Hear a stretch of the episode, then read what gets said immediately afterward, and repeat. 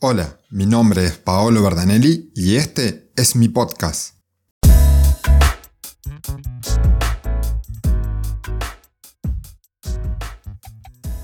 Bienvenidos a este espacio para hablar de la NBA. El capítulo de hoy tiene cierta nostalgia, ya que este jueves 25 de junio Vince Carter anunció oficialmente su retiro del básquet profesional.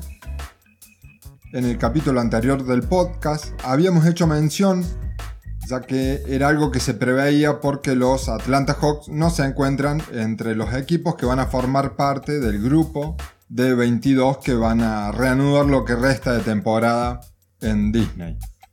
Ciertamente Carter se retira como uno de esos jugadores que terminan siendo queridos por la mayoría de los fanáticos de la liga. Particularmente creería que si uno encuentra algún fanático de entre 30, 35, 38 años y le pide que nombre algún campeón de algún torneo de volcadas, 9 de 10 van a nombrar a Vince Carter como el primer candidato.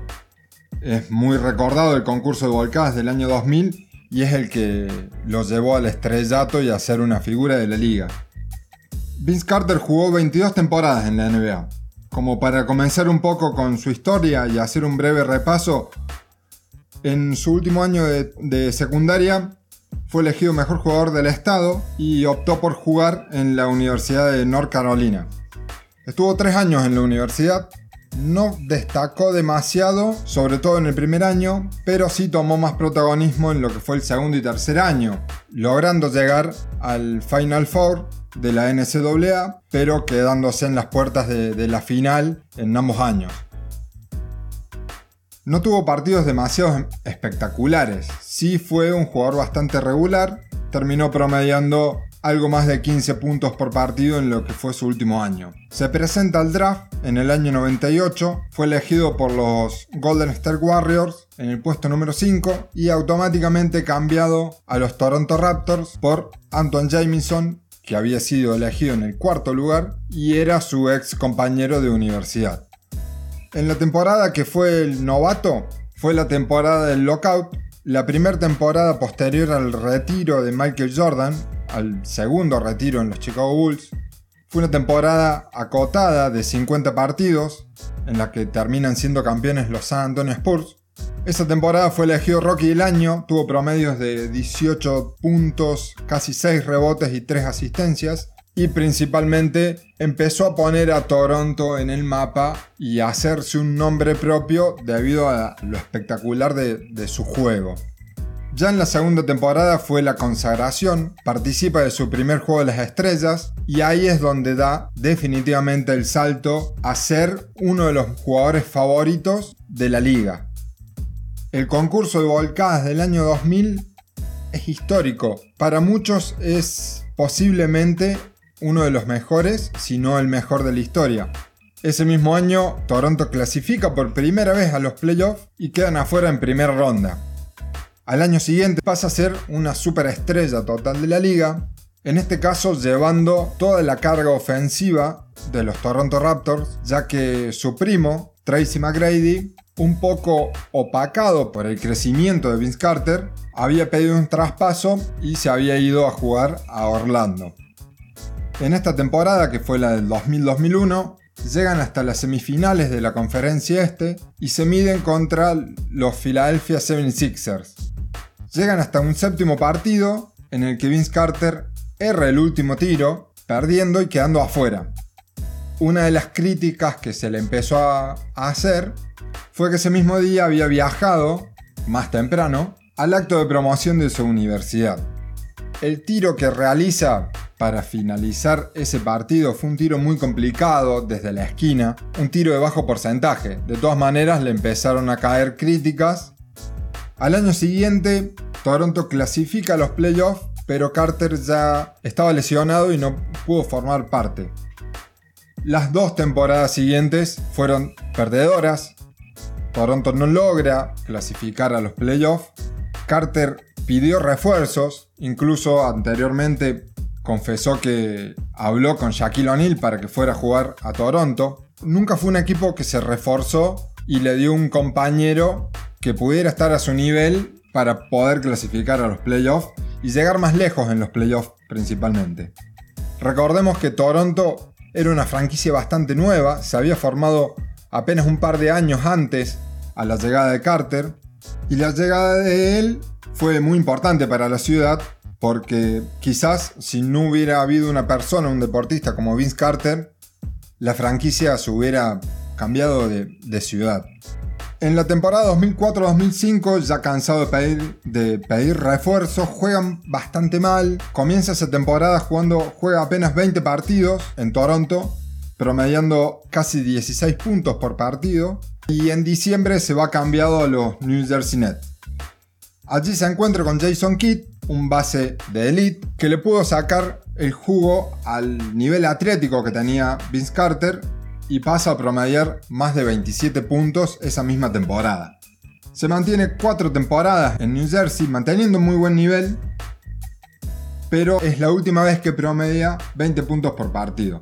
Luego de esos cuatro años en New Jersey, comienza de a poco un cambio de rol en Vince Carter y un cambio en su juego. Es muy importante hacer hincapié en el cambio y en, en la curva que tuvo la carrera de Vince Carter siendo los primeros años en Toronto y en New Jersey, estando en un nivel muy atlético, llegando constantemente al aro, a pasar a ser una, una amenaza en el exterior, un triplero bastante importante, teniendo temporadas con promedios por encima de los 40-45% de triple, lo cual es un muy buen promedio. En el primer año posterior a New Jersey Nets, se va a Orlando, Allí se encuentra con Howard y llegaron hasta la conferencia, e, final de la conferencia este, perdiendo contra Boston. Eso fue lo más lejos que llegó Vince Carter en los playoffs. Luego de Orlando empieza un periplo por distintos equipos, pasa tres años en Dallas Mavericks, tres años más en Memphis Grizzlies, un año en Sacramento y los últimos dos años en Atlanta. El propio Vince Carter indicó que él no necesitaba un anillo de campeón, si bien todos querían ganar, y él también le hubiera encantado ganar. Él indicó que estaba muy contento con el rol que tenía y de ser una guía, casi un entrenador dentro de la cancha, para sus propios compañeros, sus compañeros más jóvenes. Él mismo indicó que no, no le servía de nada ganar un anillo, salir campeón, si iba a estar en el fondo de la banca y no jugar nunca. Prefería formar parte de la rotación y seguir jugando. Incluso gana el premio Mejor Compañero en el año 2016.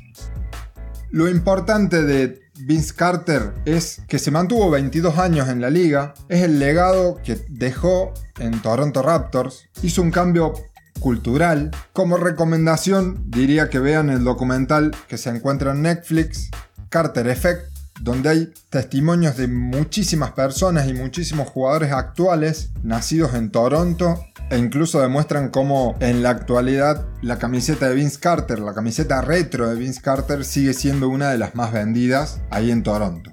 Por supuesto también, si uno busca en YouTube, va a encontrar una gran cantidad de videos compilados con las mejores jugadas, muchas de ellas de su época en Toronto y en New Jersey, destacándose también la volcada sobre un jugador francés de 2 metros 18 en los Juegos Olímpicos del año 2000. Así es entonces, luego de 22 temporadas, Vince Carter anunció oficialmente su retiro. Para finalizar, haciendo un breve repaso de lo que está sucediendo en estos días en la liga, ya hay algunos ausentes con aviso. David Bertans, Avery Bradley y Trevor Ariza dijeron que no van a formar parte de sus equipos en, Orlando.